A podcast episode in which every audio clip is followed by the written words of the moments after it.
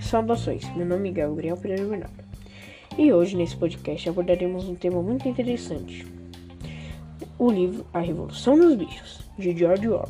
A Revolução dos Bichos se passa em uma grande liderada inicialmente pelo Sr. Jones. Porém, insatisfeitos com a dominação e exploração liderados pelo porco major, os animais decidem fazer uma revolução. Assim, o inimigo seria aquele que anda sobre duas pernas. Os animais organizam, se organizam e expulsam o Sr. Jones da granja, pois eles não queriam mais ter tra ser tratados como escravos dos humanos. Eles trabalhavam muito e recebiam muito pouco. Os porcos, eles passam a liderar a granja considerando-se os animais mais inteligentes. Os ensinamentos do porco major, denominados anim, animismo ou animalismo, passam a predominar, mesmo após a sua morte.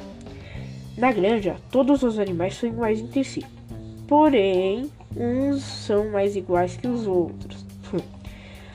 Dessa forma, os porcos aprendem a, lider, a ler e escrever, e tornam-se os líderes da granja.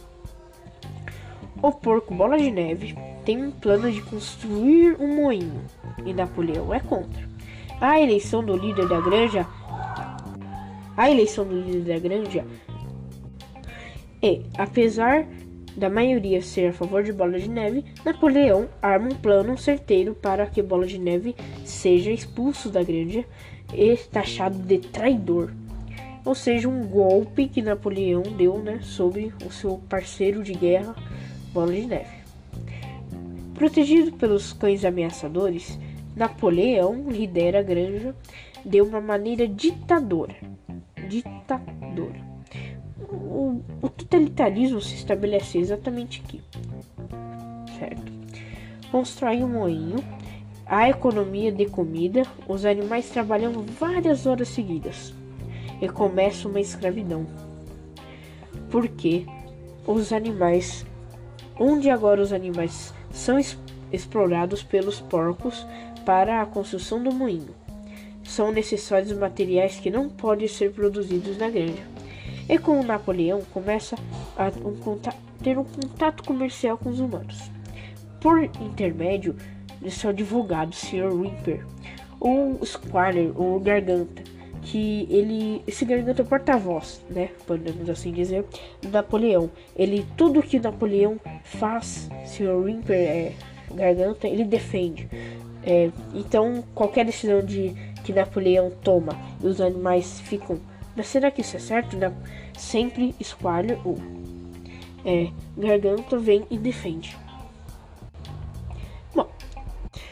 Neste momento, os porcos se mudam para a Casa Grande, onde Sr. Jones vivia. Apesar de anteriormente ser proibido pelos porcos nos Sete Mandamentos, segundo eles era necessário um local onde pudesse repousar, já que eram mais inteligentes, se consideravam os mais inteligentes, né? Faziam muito esforço para, para governar a granja, né? Diziam eles. Os porcos eram exatamente persuasivos, assim podemos dizer. Garganta era o braço direito de, Na direito de Napoleão e andava pela granja defendendo seu mestre, como já havia dito aqui. Bom, vários acontecimentos. Eu dei um pequeno resumo, né, sobre o livro, o que ocorre no livro. Recomendo muito a leitura desse livro. É, ao decorrer do livro, o totalitarismo vai cada vez mais se estabelecendo pela parte de Napoleão e dos porcos, só as leis favorecendo os porcos. E, meu, eu percebi lendo o livro que o líder só muda de humanos para os porcos, porque a, acontece a mesma coisa, porém até mesmo pior que na época dos humanos. Bom, agora vamos falar um pouco sobre o autor do livro. E eu vou dar minha opinião sobre o livro, como já comecei a dar. George Orwell é, seu, é o pseudônimo do, de Eric Arthur Blair. Bom, ele nasceu na Índia Britânica em 1903. Ele era jornalista, escritor inglês e conhecido por uma densa crítica ao sistema socialista. Através de suas obras, como exemplo A Revolução dos Bichos, além de 1884, que lançou em 1949, Dias de Birmania, é, em 1950 foi lançado, George morre na Inglaterra, vítima de uma tuberculose. Qual que podemos assim dizer a importância do livro? O livro Animal Farm é Animal Farm porque é o título original do livro, que foi traduzido para a Revolução dos Bichos na língua portuguesa. Ela faz uma crítica ao totalitarismo e à concentração de poder em uma, em uma única pessoa que favorece só, é, como é que eu posso dizer, que favorecem somente as pessoas que estão do seu lado de alta classe. Bom, é, ele faz muitas críticas e eu, na minha opinião, eu acho que Eric Arthur Blair ele usava esse pseudônimo George Orwell é, para não sofrer perseguições, porque seus livros eram é, muito eles faziam muita crítica indireta aos ao regime totalitário que se estabelecia na época. Por isso, na minha opinião, era chamado de era ele assinava como George Orwell. Eu li um pouco da história do George Orwell e vi que ele foi para a Guerra Civil Espanhola e tomou um tiro. É, mas esse é só um pequeno fato sobre uma das razões de escrever livros é, criticando o totalitarismo. Na minha opinião, o livro é muito bom. Eu recomendo muito a leitura e principalmente para você abrir sua mente sobre muita, é, muitas coisas que acontecem atualmente hoje que muitas pessoas não veem ou não querem ver, mas infelizmente acontece. Então, para a abertura da mente, o esclarecimento, é, eu achei o livro muito bom e querendo ou não, é uma indireta, a, é uma sátira, na verdade, a Revolução Russa. É, na, da, na verdade, a Revolução Russa, que é o, a União Soviética, liderada por Stalin. Podemos perceber que Napoleão ele representa Stalin, né? O meu personagem favorito nesse livro foi um, um person... Na verdade, eu não tive um exatamente preferido, sim dois. Benjamin, o burro, ele era o mais esperto e o que percebia, o que viu o que a, a revolução dos bichos e causou. E ele era o único, infelizmente, ele era o único que sabia ler, mas não prefer... mas preferia não comentar sobre a revolução. Você percebe no livro que ele não gosta de comentar muito, mas é o mais esperto do livro. Bom, meu segundo personagem preferido é o Sansão. E você, se você ler o livro, você sabe que ele tem um lema: eu trabalharei cada vez mais. Trabalharei, trabalharei cada vez mais. Ele representa a camada operária, a camada de trabalhadores do povo. Por quê? Ele espera sua aposentadoria aos 12 anos e não recebe e morre antes isso representando muitos trabalhadores na Revolução Soviética que trabalhavam, trabalhavam, trabalhavam e nunca recebiam sua aposentadoria. E sempre a favor de quem? Dos porcos. Que podemos é, ressaltar aqui como políticos ou líderes, chefes da a nossa camada social mais alta, né? eu e eu achei muito legal é, ler esse livro porque esclarece muitas coisas que não só acontecem na política e nem social e sim socialmente em empresas em vários lugares é, se você parar para pensar é, isso ocorre realmente mas enfim eu gostei muito do livro e recomendo muito a leitura. fico por aqui. Adeus, até o próximo podcast. Falou!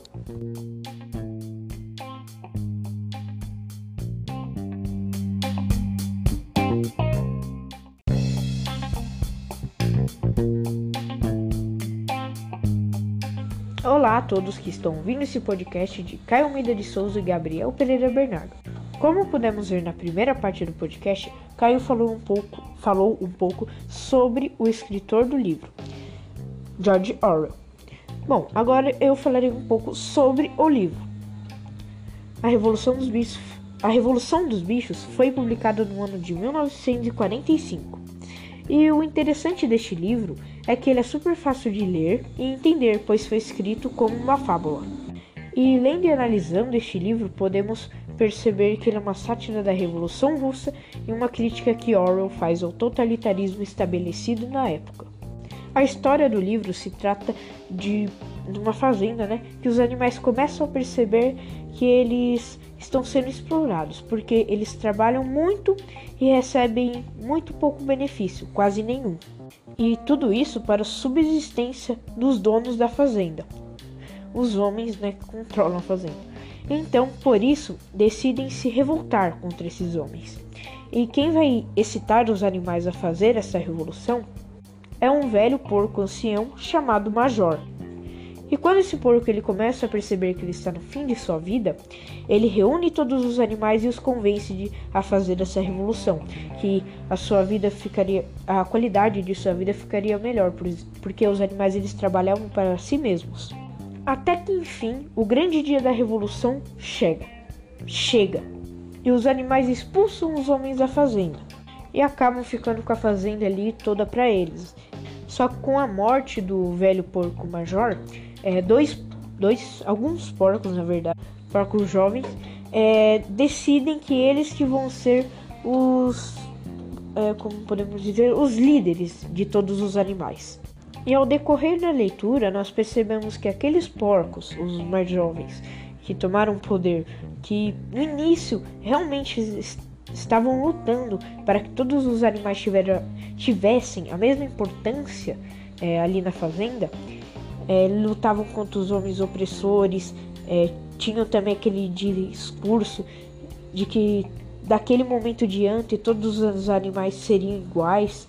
Só que aos poucos o poder sobe a cabeça desses porcos. E eles passam a exigir tanto daqueles animais, ou até mais, do que os homens exigiam antes. Então os animais começam a trabalhar muito, produzir muito e receber muito menos, até mesmo do que eles recebiam na época que os homens governavam a fazenda, assim podemos dizer. E tudo isso em favorecimento dos porcos. Apesar de conseguirem a revolução contra os homens, não conseguiram a igualdade entre si.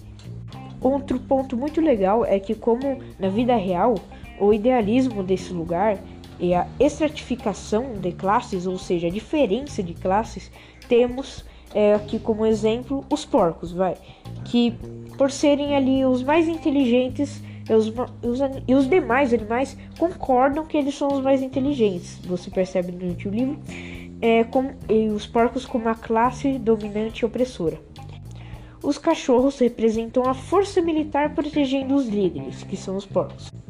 Os cavalos que desconfiam que há algo de errado, porém, por serem muito corretos, acabam fazendo o que é esperado deles e se, e se propuseram no início é, continuar trabalhando cada vez mais é, pelo bem comum.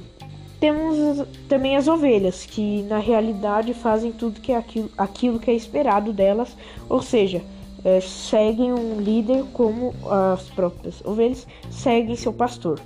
E essa nova divisão de classes que acontece entre os, os animais daquela fazenda é, vai gerar ali em decorrência lavagens cerebrais feitas pelos porcos. Podemos perceber isso através é, dos hinos que eles são obrigados, obrigados assim podemos dizer, a cantar todos os dias, é, as, a criação de algumas de alguns slogans. É, quatro, quatro pernas é bom, duas pernas é ruim. Também temos os sete mandamentos, ou seja, as leis do sítio dos bichos. E esses mandamentos são: qualquer coisa que ande sobre duas pernas é inimigo. O que andar sobre quatro pernas ou tiver asas é amigo. 3. Nenhum animal usará roupa. 4. Nenhum animal deverá dormirá em sua cama. Em uma cama, na verdade, a cama dos humanos. Né? 5. Nenhum animal beberá álcool. 6. Nenhum animal matará outro animal. 7. Todos os animais são iguais. Porém, em prol dos porcos, os próprios modificam as leis que ficam assim. Por exemplo, de nenhum animal dormirá em cama, fica nenhum animal dormirá em cama com lençóis. É, de nenhum animal beberá álcool, fica nenhum animal beberá álcool em excesso. 6. De nenhum animal é, matará outro animal, fica nenhum animal matará outro animal sem motivo. To e a 7, que podemos assim dizer a mais duvidosa, na minha opinião, todos os animais são iguais, porém um mais, uns mais iguais que os outros. No livro vemos também a plena hipocrisia da tirania, que quase que naturalmente, quando os tiranos são tirados do poder, alguns daqueles oprimidos se tornam opressores. Bom, é, isso foi minha análise e eu contando, na verdade, a história do livro, um resuminho e minha análise, minha opinião sobre o livro. Recomendo muito a leitura, apesar de ser uma fábula, é muito legal e retrata muito a, é, coisas que acontecem na atualidade que vivemos hoje, infelizmente. Eu fico por aqui. Até o próximo podcast. Tchau!